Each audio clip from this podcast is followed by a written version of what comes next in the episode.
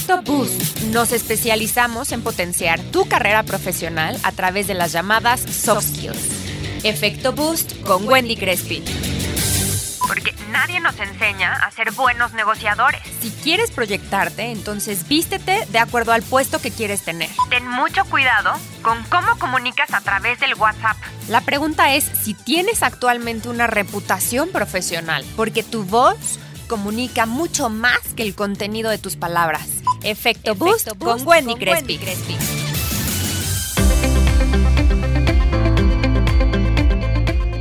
Bienvenida a todas las personas que nos acompañan el día de hoy. Quisiera pues presentarles a un gran profesional y no solo un gran profesional, sino que a pesar de que tenemos poquito de conocernos, lo puedo como considerar un gran amigo también. Y él es eh, Rodolfo, que estamos el día de hoy con él, y les voy a platicar un poquito. La verdad es que su currículum es muy extenso, así que les voy a platicar un poquito acerca de, de Rodolfo. Rodolfo Reyes es licenciado en psicología, especialista en psicología clínica, psicología organizacional y maestro en psicología clínica de la salud por la Universidad Autónoma de Guadalajara. También es doctorante en Administración por la misma institución y en Desarrollo Humano por la Universidad IEXPRO. Está certificado en el programa de reconocimiento de expresiones y microexpresiones faciales de las emociones y también eh, esto lo hizo con el No Verbal Consulting Group como jefe y responsable de recursos humanos por Quality Training Company y como instructor por el Consejo Nacional de Normalización y Certificación de Competencias Laborales, Conocer. Su especialidad es la consultoría y la capacitación empresarial, el análisis del lenguaje corporal y la detección de mentiras, así como la psicoterapia individual y de pareja. Actualmente se desempeña en el ámbito particular como psicoterapeuta, docente y consultor empresarial, además de ser fundador de CS Consultores, empresa dedicada a la capacitación y el análisis organizacional. También colabora en medios de comunicación vastos, ¿no? En muchísimos. Y el día de hoy para mí es un gran, gran placer presentarles a Rodolfo. Muchísimas gracias, muchísimas gracias. Bueno. Gracias por estar el día de hoy con nosotros. Y ese tema la verdad es que suena como, como muy importante dentro de como nuestro día a día, ¿no? Porque no nada más como que tenemos que ser como muy conscientes de cuando nosotros tenemos salud física, sino que también, y a mí me encantó el término de salud mental, entonces, quisiera antes de empezar eh, preguntarte a qué se refiere una salud mental. ¿Cuándo yo sé si estoy en sanidad o en enfermedad? Wendy, antes de iniciar, agradecerte muchísimo la presentación. Me gustaría externarte y, por supuesto, a todas las personas que nos están viendo y nos están escuchando, mi agradecimiento por estar con ustedes hoy. ¿Sabías que los vínculos emocionales, amorosos o de amistad no están sujetos al tiempo, sino a la conexión entre las personas y es de este modo que puedo decir con mucho cariño que también te considero mi amiga. Ya mencionado eso, Wendy, quiero eh, adelantar esta parte del concepto de salud mental. Acabas de decir algo muy importante. Eh, la salud primero no es solo la ausencia de enfermedad, es decir, no estás sano si no tienes una enfermedad. La salud que implica el bienestar en todas las esferas de la vida.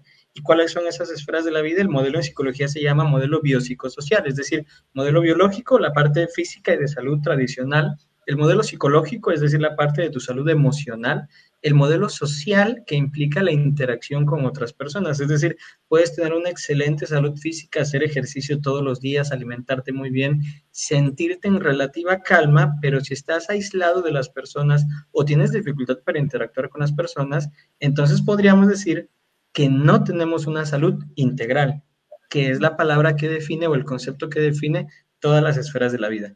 Específicamente hoy cuando hablamos de salud mental, entonces nos referimos a todo lo que implica la valoración psicológica, la valoración emocional y la valoración también en algo que se llama psicopatología, que serán de los últimos puntos que vamos a mencionar en nuestra charla de hoy, Wendy. Pero sí, básicamente el tema de salud es, no solo se trata de ausencia de enfermedad. Oye, debimos de haberle llamado cómo detectar psicópatas en lugar de salud mental. Hay que trabajar uno de esos, ¿eh? hay que trabajar uno de esos, sería bien interesante. Y es que sabes que es bien interesante lo que tú estás diciendo acerca de la relación que tenemos con las otras personas, ¿no? Este, dentro de mi experiencia, pero este, no profesional, sino más personal, como que hay, ha habido este, ocasiones en que de repente sí digo, es que ya hasta para ligar, ¿no? Yo creo que necesitaríamos ya que traigan como una cartilla de salud mental las personas para ver cómo te estás enfrentando. Y esto yo creo que es a través de los contextos que nos rodean, ¿no? Y de los contextos en los cuales crecimos y que realmente como que de repente sí digo, es que nosotros como que naces de, de manera súper inocente a la serie de escenarios y contextos que envuelven eh, que te envuelven a lo largo de tu vida, que te van formando psicológicamente y que para ti son cosas normales porque creciste en ese tipo de situaciones, ¿no? Digamos que no es como, o sea, desde mi punto de vista, no sé ahorita tú me vayas a decir, pero no es como que algo esté bien o está mal, simplemente para ambas personas tienen eh, el entendimiento de una realidad normal completamente diferente, ¿no? Y esto evidentemente se acrecenta si ya nos vamos a, relaciones interpersonales a nivel global, ¿no? Como que extranjeras, etcétera, ¿no? ¿Tú qué opinas acerca de esto? Quisiera eh, plantear primero lo que estabas comentando de la cartilla de salud mental. Sé que es de broma, pero sería algo muy importante. Caras vemos, electroencefalogramas no sabemos.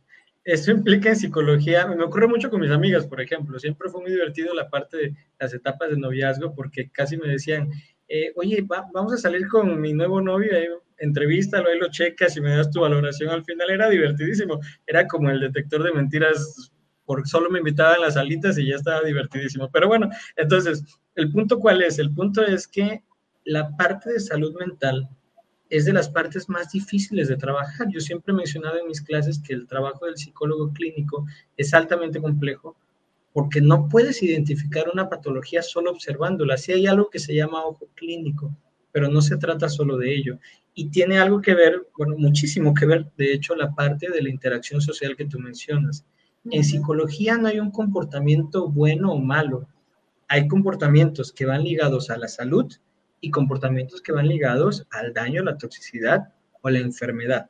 Nosotros llamamos psicopatologías a todas las enfermedades que generan perturbación, deterioro y riesgo. Es decir, aquí están incluidas las psicopatías, los trastornos antisociales, pero también los trastornos de ansiedad, los trastornos depresivos. Y entonces, personas que tienen este tipo de alteraciones pues no gozan de una salud mental, evidentemente, están buscando o pueden buscar ese apoyo. Entonces, ¿cuál es mi percepción ahí? Lo resumo en una frase. La realidad es una construcción social. Para mí esta es una frase clave en psicología social. La realidad se forma sobre la base del aprendizaje que nos generan nuestras familias. Y, esto, familias y medios sociales, y entonces, ¿eso qué hace? Justamente ayer estaba hablando, estaba dando una conferencia de violencia psicológica enfocada al tema de enfrentarte a los esquemas. ¿Qué es lo que hace que en muchas ocasiones personas que ya no se sienten felices estando juntos, eh, quieren separarse, por ejemplo, no lo hagan? Pensamientos base que fueron formados desde la infancia. ¿Cómo no te puedes separar?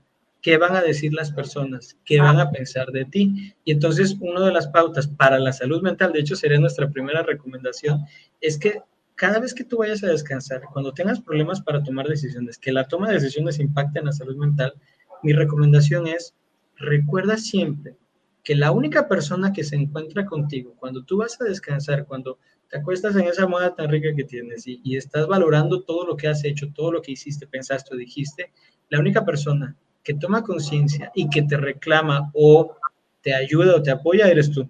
No son tus padres, no son tus amigos, no es tu pareja. Incluso lo menciono en consulta, ni siquiera es tu psicólogo, eres tú. Entonces, la única responsabilidad de nuestra vida es tomar decisiones sobre la base de lo que queremos hacer, que no genere toxicidad, destrucción o lastime a otras personas, pero sí que te permita ser feliz. Esa es la base de la toma de decisiones y de la salud mental, por supuesto. Y entonces, ¿tú crees que será importante para tener salud mental un poco separar como todos los preceptos que me enseñaron para saber o tomar la decisión si es algo que yo acepto como un precepto o lo adopto en mi vida? Es complejo porque alejarte de esos preceptos significa renunciar en muchísimas ocasiones a la educación que te han brindado desde la infancia. Y repito, no solamente la cuestión familiar, la cuestión social, la cuestión de religión, la cuestión del entorno, es más, la misma vinculación con tu profesión. Nuestra profesión, nuestros estudios influyen en nuestra línea de pensamiento. Mi recomendación no es eh, abandonar todo el precepto social y entonces aislarnos e irnos como eruditos, ¿no? Digo, es un estilo de vida. A donde quiero llegar es que la recomendación es que tú puedas valorar si cada uno de los preceptos que tienes es un precepto funcional, es decir, te genera bienestar en tu día a día. Si uno de los preceptos es, cuando tú te cases, no debes separarte, no puedes separarte, porque el matrimonio es para siempre. A ver, quiero clarificar, no es estar en contra, al contrario, qué qué bueno, es sano que puedas tener esa idea. Sin embargo, siempre agrégale, un apellido a ese precepto. ¿Cuál puede ser el precepto? Sin embargo, si ya no eres feliz en el lugar en donde tú te encuentras o con la persona con la que tú te encuentras, busca solucionarlo, busca estrategias. Pero si no lo deseas y si no nace de ti, entonces busca un precepto nuevo. Eso es a donde quiero llegar. No se trata de rechazar todo, pero sí siempre de crear caminos nuevos, Wendy. Esa es una de las claves de la felicidad, crear nuevos caminos y no cerrarnos cuando encontramos un bache o una barrera. Es encontrar nuevas formas. Realmente es difícil porque te enfrentas a ti, a toda la construcción, a todos los legos que tenemos adentro, ¿no? O sea, como todo lo que te fue formando. Entonces, sí, difícil. Ahora, ¿cómo nosotros podemos ubicar cuando yo sé que estoy en salud mental o cuando sé que probablemente tengo que trabajar en mi salud mental?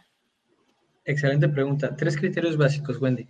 Número uno, perturbación, es decir, el nivel o grado de ansiedad o malestar que te genera una situación específica. Vamos a pasarnos de un tema de decisiones a un tema de obsesiones, compulsiones.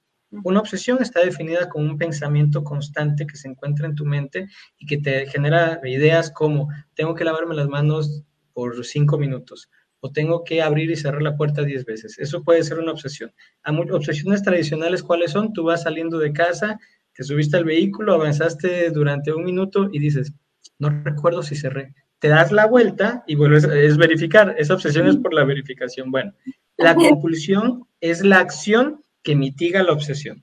Es decir, una acción puede ser regresar y checar la puerta. Otra acción puede ser lavarte, la, lavarte las manos durante los cinco minutos, recuerda. La obsesión es el pensamiento, la compulsión es la acción. Entonces, eso, si tú vas a tu trabajo o vas por tu hijo o estás haciendo una actividad y no puedes quitarte esa obsesión de tu mente y entonces tienes que regresar, aunque tu hijo está esperándote o aunque en tu trabajo se te va a hacer tarde y todos los días, durante tres o seis meses, tú regresas para verificar, entonces podríamos decir que está generando una perturbación, es decir, te genera tanta ansiedad que tienes que encontrar la forma de sobrellevarlo. Primer criterio, te genera ansiedad y ocupa mucho de tu tiempo. Segundo criterio, deterioro. ¿Esto qué significa? Ya te ha afectado en otras esferas de tu vida. Y entonces ya no trabajamos obsesión-compulsión, vamos a hablar de ansiedad social. La ansiedad social está definida como la dificultad para interactuar con otras personas al grado de generarte una respuesta de activación en tu cuerpo. Te late más rápido el corazón, sudas, te tiembla la voz, vaya, es ansiedad frente a la interacción con las personas. Entonces, ¿el deterioro cuál es? Tu trabajo, por ejemplo, implica interacción con las personas. Tu trabajo implica eh, estar con alguien más y ya no puedes hacerlo porque tienes esa ansiedad social y entonces pierdes tu trabajo, pierdes tu relación de pareja, pierdes la relación contigo. El deterioro que implica ese daño a la salud integral que habíamos platicado al inicio. Cuando otras esferas de tu vida se ven lastimadas por un problema que tengas, ya sea ansiedad, depresión, estrés, problemas para dormir, entre otros, en ese momento ya cumplimos el criterio de deterioro. Y por último, el riesgo. El riesgo que implica riesgo para uno mismo o para otras personas. Ejemplo, una ideación suicida, y para otras personas la intención de lastimar a otras personas. Un ejemplo de, riesgo es una persona que tiene un trastorno psicótico y que puede agredir a otras personas. ¿Qué necesitan? Pues necesitan entrar en un hospital de alta especialidad en salud mental o comúnmente conocidos como psiquiátricos. Esos son los tres criterios, Wendy. Y en momentos como en el que estamos nosotros viviendo, ¿no? Que es a final de cuentas un momento que lleva consigo como estrés importante qué tan natural sea que se empiecen a detonar estos tres elementos en las personas, ¿no? Porque yo me estaba poniendo en todos los ejemplos. Digo, este, ¿no? O sea, porque de repente sí, me, o sea, este, siento mucha ansiedad, por ejemplo, cuando, cuando he visto a mis papás como en este tiempo, ¿no? Pero así, este, ansiedad de, de, de, no los, no los quisiera, no quisiera que ellos pasaran por enfermedad, por ejemplo, ¿no? O, o sea, qué tan natural, que me imagino que le ha pasado a todos, este, es que se empiecen a detonar en crisis estos tres elementos. Este es el eje central, de hecho, de nuestro tema. Me parece que formularlo de esta manera es la mejor forma. ¿Por qué? Porque planteando lo que tú estás mencionando, es natural que esto se presente, sí. Las consecuencias del aislamiento, no, no por COVID-19 únicamente, las consecuencias del aislamiento son estrés, cómo se puede percibir ese estrés, dolor en el cuello, dolor en espalda, vaya, dolor muscular, dificultades para dormir, cambios en los hábitos de alimentación. Hay personas que ahorita están comiendo mucho más o hay personas que han dejado de comer, es decir, que han perdido su apetito. Cambios en su estado de ánimo y en su humor. Ejemplo, hay personas que están irritables y entonces alguien que antes sonreía mucho y, por ejemplo, tú que, que saludas y eres muy amable, ¿cómo estás? Pero después, imaginemos la transmisión después de seis meses, aquí les traigo a Rodolfo. Entonces, eso ya es un efecto del aislamiento. ¿Sí? ¿Me voy a entender? Entonces, esta parte es una consecuencia del, aislamiento, pero aquí viene la parte difícil. ¿Por qué nos está impactando tanto? Por una cuestión de expectativa y, porque es mundial. el tema es que es una pandemia. Entonces, lo que hizo COVID-19 con el, más el efecto del aislamiento y la preocupación por la muerte fue precisamente eso, confrontarnos con nuestra expectativa de muerte. Entonces, desde antes, COVID lo que hace es exacerbar o aumentar en términos prácticos. ¿Por qué? Porque si una persona ya tenía ansiedad desde antes de que se presentara esta situación, entonces su ansiedad aumentó. Si había problemas de pareja, problemas de familia, tendencia a la depresión, que no cumplía los tres criterios de perturbación, deterioro y riesgo, y que se, ya, se entiende como subclínico, es decir, no llega a un grado de enfermedad por COVID, explota, y entonces por eso en estos momentos se están presentando más casos de ansiedad, depresión, de estrés o de violencia familiar, precisamente porque se detona lo que ya existía. Para aquellos que no tenían esa predisposición, están experimentando síntomas como los que yo mencioné, pero no generan la parte de perturbación, deterioro y riesgo. ¿Por qué? Porque muchos estamos viviendo este tipo de situaciones. Muchas personas estamos experimentando esos cambios, sin embargo utilizamos estrategias de afrontamiento activas, es decir, buscamos nuevas formas, lo que te decía hace unos momentos, nuevos caminos. Siempre hay nuevos caminos, Wendy. Y como, eh, por ejemplo, aquí nos dice, este, incluso salir de casa ya genera mucho estrés, ¿no? Y dice, por cierto, estoy muy neurótica. ¿Cómo nosotros podemos tener herramientas para, em, pues, un poco tener como más bajo control esta cantidad de cambios como internos que estamos viviendo, ¿no? Porque de repente no es como que querramos alterarnos, pero te altera. O sea, no es que no quisieras dormir, ¿no? O de repente dejas de dormir, ¿no? Yo he visto muchas personas en Twitter con insomnio, por ejemplo, ¿no? Este, ¿Cómo podemos un poco controlar como esto que nos está generando estas afectaciones, sobre todo en estos tiempos? Por supuesto. Eh, antes de comentar esta parte, quisiera responder a esa dificultad para salir de casa. Suele presentarse mucho por las expectativas, para Tete Solís que nos está escribiendo, por las expectativas y el miedo. Algo que manejo mucho es que a pesar de que COVID es evidentemente una situación real, una pandemia, no significa que esté dentro de casa pero nosotros a nivel psicológico lo llevamos a nuestra casa y eso hace que nuestra, a ver, eh, una realidad es que si hay probabilidades de contagio, si tú sales, definitivamente, de eso no hay duda. Sin embargo, sin embargo, nosotros lo llevamos siempre al punto más fuerte. Muchas personas, no todas, pero muchas personas sí están experimentando esas sensaciones. ¿Qué es lo que ocurre? Lo que ocurre es que ellos experimentan que salir es igual a morir. Por eso se genera tanta dificultad y que enfermarte es igual a morir. Y no funciona de esa manera. Ahí mi sugerencia, la primera de la pregunta que tú estabas haciendo es buscar sostenernos sobre la base de los hechos. ¿Cuáles son los hechos? Eh, los índices de mortalidad, por ejemplo. Ojo, no se trata de menospreciar o invalidar que es una situación muy fuerte. Se trata de enfocarnos a lo que sí podemos hacer. Entonces, si yo voy a salir, ¿qué es lo que sí puedo hacer? Cuidarme en el sentido de utilizar las medidas de prevención. Y dice ella que está muy neurótica. Fíjate que la neurosis es un término que tradicionalmente se utilizaba para definir, ahora le llamamos ansiedad. Entonces, si tú experimentas ansiedad, al final te vamos a dar incluso una liga para que tú puedas manejar un manual de relajación. Y bueno, mis siguientes recomendaciones. Eh, segunda, hay que cuidar mucho nuestro cuerpo. ¿Cómo cuidar nuestro cuerpo? Activación física. ¿Cuál es el principal problema del aislamiento y de toda, vaya, lo que nos ocurre a ti y a mí, nuestras transmisiones, estamos sentados. Nuestro trabajo, por ejemplo, en el tema de home office es estar sentados. ¿Qué se recomienda? No dejes más de una hora estando sentado. Es muy importante que empieces a moverte. Relájate por cinco minutos si estás haciendo trabajo en casa, pero también haz actividad física si tú no hacías o, no, ahorita no haces actividad física, ¿qué te recomiendo? Ahorita hay canales en internet donde te ponen cómo hacer ejercicio, las rutinas que tienes que seguir, excelente, utilízalas de modo que no permitas que tu cuerpo deje de estar activado, porque cuando nosotros hacemos ejercicio, liberamos sustancias que son sanas. Incluso antes, cuando salíamos a caminar o a pasear con nuestros amigos, hasta el cine, por ejemplo, la movilidad ya te ayudaba a liberar sustancias. Como ahora no se puede, pues tu cerebro tiene algo que se llama como craving, lo desea, tiene abstinencia de hacer ejercicio, de salir con tus compañeros. Entonces, ¿qué recomiendo? Hagan ejercicio. Número uno, cuida tu mente. ¿Cómo hacer eso? Busca mantener una rutina semejante a la que tenías. Tú bien me vas a decir, eh, no, lo que pasa es que ya no puedo llegar a mi lugar de trabajo. Para ti que, que nos estás escuchando, sí, no puedes llegar a tu lugar de trabajo, pero tienes home office. Se me ocurre ya no tengo cómo, ok, utiliza ese espacio, transforma ese espacio para un espacio donde puedas producir.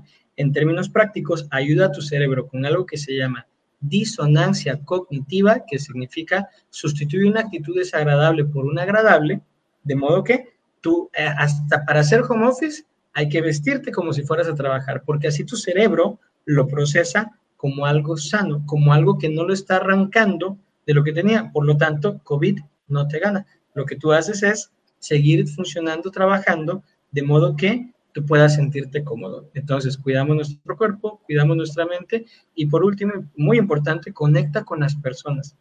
Si no hay home office, si no tienes actividades, haz una videollamada con tus compañeros. Platiquen de todo lo que han estado viviendo, de las acciones que están tomando. Lee un libro, conecta contigo, eso es muy importante. Realiza las actividades que antes no habías podido realizar. En términos prácticos, busca tiempo para ti, porque es muy importante que tú estés en tranquilidad y paz para poder transmitir esa tranquilidad y paz con las personas con las que te encuentras. Sí, claro, por supuesto. Oye, pues Rosy nos comparte algo como muy interesante que dice, ¿qué hacer cuando ya empezamos a somatizar esta tensión generada por aislamiento, sobre todo en los adultos mayores? Es muy importante que si ya hay una somatización se trabaje directamente con técnicas de intervención psicológica. Es muy importante, esas técnicas de intervención psicológica van enfocadas a la respuesta del manejo de ansiedad y el estrés. ¿Cómo son estas técnicas? Número uno, técnicas de relajación. Siempre recomiendo las respiraciones que son respiraciones torácicas, es decir, inhalamos todo a través de nuestras fosas nasales y contamos uno, dos, tres, cuatro, cinco y exhalamos importante, no se trata solo de eso, se trata de estar haciendo esto de manera constante. Hay un manual que es el que le comentaba a Tete Solís que les vamos a compartir al terminar la transmisión, donde ustedes pueden ingresar a esa liga, descargan un manual sencillo en PDF que dice cómo combatir la ansiedad. Hay otro audio que es para dormir, hay una técnica de terapia guiada que incluso te ayuda a la parte de la relajación muscular. Hay personas que pueden plantearnos, es que yo no aguanto el cuello, que el ejercicio te va a mostrar cómo tensar de forma que el mecanismo es tensión, que es cuando tú estás ansioso, y distensión. Podemos hacer en 30 segundos muy breve este ejercicio. Yo les pediría que estiren su brazo. Wendy, solamente tu brazo derecho, bajamos tu brazo izquierdo. Infiero que escribes con la mano derecha. Sí. Sí, excelente. Entonces, vamos a estirar la mano, en puñas, por favor. eso, y solo tensas esta parte, solo el puño. Tensamos fuerte, fuerte, fuerte, fuerte, fuerte, sin tensar tu boca, sin tensar ninguna parte de tu cuerpo, solo tu mano, fuerte, fuerte, fuerte. Y voy a contar uno, fuerte, dos, fuerte, tres, fuerte, cuatro, fuerte, cinco, más fuerte, tensamos, tensamos y relaja, libera toda la fuerza, bueno, y describe qué sientes en tu mano. Pues como que aguadito. Aguadito, ok, bien. Hay quienes sienten cosquilleo, como hormigueo, por ejemplo. Hay quienes sienten calor de estar tensando. Y esos ejercicios ayudan a que tú vayas relajando todo tu cuerpo. Tú dijiste como aguadito, ¿no? Es, es, por la misma presión que estás realizando. Entonces, el audio que yo les comparto es un audio de 45 minutos, donde se hacen ejercicios de este tipo, pero en todo tu cuerpo. De modo que si tienes problemas en tus hombros o en tu cuello, el mismo terapeuta te va diciendo tensa, tensa, tensa, tensa, tensa, relaja, solo tensando esa parte de su cuerpo siento que también eso hace que seas mucho más consciente también de cuando tu cuerpo está en tensión, ¿no? O sea, como, como si escanearas como tu cuerpo, de repente, entonces tú ya sabes si estás un poco más en tensión o si estás en relajación. Y entonces, si haces como esta conciencia, puedes llevar a la relajación a tu cuerpo, ¿no? Claro, esa es la base. De hecho, es muy importante, pero ya les vamos a compartir el ejercicio completo. oye, eh, esta Paola Priego nos comparte un poco que se compró una caminadora y que eso le, genera como muchas cosas muy positivas. Y esta Carito nos pregunta si a los niños les afecta el aislamiento en la misma forma. Sí, eh, no en la misma forma. Por ejemplo, la depresión tiene una manifestación interesante en los niños donde no es solo tristeza que puede ocurrir. Hay niños que se muestran más irritables cuando están deprimidos o que se muestran agresivos cuando tienen alguna sintomatología depresiva. La manifestación no es la misma, ¿saben? Muchos niños interiorizan lo que están sintiendo. Entonces, ¿cuál es mi recomendación? En el mismo, miren, de hecho voy a compartir la liga directa para que ustedes puedan entrar. Hay un cuento muy bueno de la Sociedad em, Española de Psicología, si no me equivoco. Yo lo subí de todos modos en la carpeta, está liberado también desde España y se llama Rosa contra el virus. Este es un cuento muy bueno que ayuda a los niños a que puedan expresar sus emociones. De hecho, les explica cómo funciona el virus en el nivel de comunicación de los niños, que no significa que sea mayor o menor, es un nivel distinto de comunicación y ayuda muchísimo. Nuestros niños también se estresan, nuestros niños también se deprimen, nuestros niños también tienen estrés y entonces eso nos genera estrés a nosotros, no saber cómo se encuentran nuestros hijos, cómo pueden somatizar. Hay niños que tienen estreñimiento, por ejemplo, niños que dejan de comer o que empiezan a comer muchísimo, que están más inquietos o que se aíslan. Entonces las manifestaciones son variadas, pero sí es un nivel de comunicación distinto y les recomiendo ampliamente el libro. O sea, yo creo que así podemos un poco ilustrarnos también y hacer eh, mucho más conciencia de lo que nosotros traemos, pero yo creo que nada se equipara con que te acerques a un profesional y lo hagas de uno a uno, ¿no? Este, Como profesionales como, como tú, es decir, como que sí nos ayuda un poco como a este, hacer como cambios en nuestros hábitos, pero no hay nada como acercarte a un profesional y hacer cosas mucho más este, desde adentro, yo creo, ¿no? Como desarraigar un poquito más. Oye, Ivette nos pregunta, ¿qué hacer para que mi eh, horario de sueño se regule? Yo creo que es cambiando los, este, los horarios, ¿no? Como este, Paola también comparte. Es una excelente pregunta, ¿sabes por qué? Porque es lo que más está ocurriendo. Eh, perdemos mucho el sentido de la orientación y el sentido de la percepción día-noche porque estamos en casa este quédate en casa, yo, yo pondría el complemento, quédate en casa, pero asómate por la ventana. ¿Por qué? Porque incluso la luz, el sol nos ayuda muchísimo a estar orientados en nuestros ciclos de sueño. ¿Qué ocurre? Que tenemos las luces prendidas todo el día y tenemos las ventanas cerradas. Abre las ventanas, sal un poco, sal lo que puedas hacer, pero si tú ya cambiaste tus patrones de sueño y te duermes a las 3 de la mañana y te levantas a las 9 de la mañana, ya no es recomendable. Recorre e intenta dormir desde las 11 de la noche. ¿De qué forma? Una hora antes practica la higiene del sueño. ¿Cuáles son los tres factores clave en la higiene del sueño? Número uno, nada de televisión, nada de series, nada de teléfono, una hora antes de que vayas a descansar. Y Wendy atinadamente me dice, oye, no, eso aplica también para mí. Entonces, nada de estar escribiéndote con tu amigo en la noche porque la luz del teléfono no te permite hacerlo. ¿Qué hace la luz? Estimula tu sistema cerebral y te hace pensar que es de día. Exacto, exacto. Sí, entonces cuidado con eso. Número dos, apagamos luces en el cuarto. Trata de poner música de relajación o el audio con el que yo te voy a complementar. Y número tres, programa tus alarmas. De modo que trates de dormir desde antes, sin estimulaciones, con audios de relajación y el ejercicio también puede ser muy útil. De hecho, si tú practicas ejercicio desde las 8, digo, no, no unos 30 minutos antes porque la misma reacción de tu cuerpo te puede hacer estar despierto. Acelerar. Antes, sí, te puede hacer tener un desgaste suficiente. ¿Para qué? Para descansar. Y pones tu alarma temprano, de modo que en vez de levantarte a las 9 de la mañana, pongas tu alarma a las 7 de la mañana. ¿Sí? Ay, muy bien, muchísimas gracias. Rodolfo, cuéntanos un poquito varias cosas. Uno, ¿en dónde te podemos encontrar? Eh, sobre todo aquellas personas que también no solo quieran como esta información que nos vas a compartir, sino también que quieran a lo mejor apoyo profesional uno a uno. Sí, claro que sí. Mira, con todo gusto, Wendy, quiero platicarles a todas las personas que nos están viendo que yo liberé un programa que se llama Tu psicólogo en casa. Este programa es un programa que busca ayudar a las personas. Hay, hay un nivel de incertidumbre tremendo que, que lastima la salud mental a nivel de economía, a nivel laboral, a nivel también a nivel de percepción de muerte, lo que les decía hace unos momentos. Y este programa es abierto para todas las personas que quieran, con todo gusto pueden contactarme. Ahorita les voy a dar mis datos y hacemos una consulta psicológica de forma gratuita. Es una asesoría psicológica para todas las personas que han experimentado malestar por COVID-19. Viene el manual, lo puedes compartir con otras personas. Estoy consciente que no eres solo tú que nos estás viendo quien ha experimentado malestar, sino que conoces a muchísimas personas que han sentido todo esto.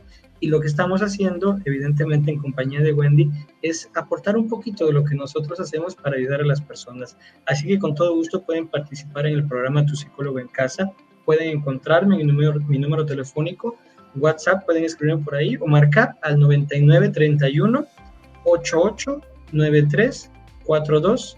También mi fanpage e Instagram, psicólogo Rodolfo Reyes Cortázar. Ahí pueden encontrarme. Siempre estoy transmitiendo este tipo de información. Liberamos el programa, creo Wendy tiene hace como un mes más o menos, creo que te lo compartí. Un mes tiene ya. Es un programa que pues ha impactado muchísimo. Hay muchas personas que están buscando el apoyo y pues qué mejor que hacerlos partícipes también a ustedes de todo lo poquito que podamos hacer, siempre he creído que eso ayuda a cambiar el mundo. Le llamo el pequeño gran cambio, Wendy. Pues no me queda nada más que darte todas las gracias. De verdad me encanta platicar contigo porque se me pasa rapidísimo porque tienes muchísimo contenido que este, aportas y que nos cambia la vida y que nos da, da como una nueva perspectiva. Entonces, muchas gracias por tu tiempo, muchas gracias. Este, y gracias también comunidad es por estar conectados. Recuerden que estamos con personas súper profesionales como Rodolfo. Les mandamos muchas veces, Rodolfo, muchísimas gracias. Al contrario, muchas gracias a ustedes y felicidades por todo lo que estás haciendo. Gracias. Gracias, gracias. Bonita tarde.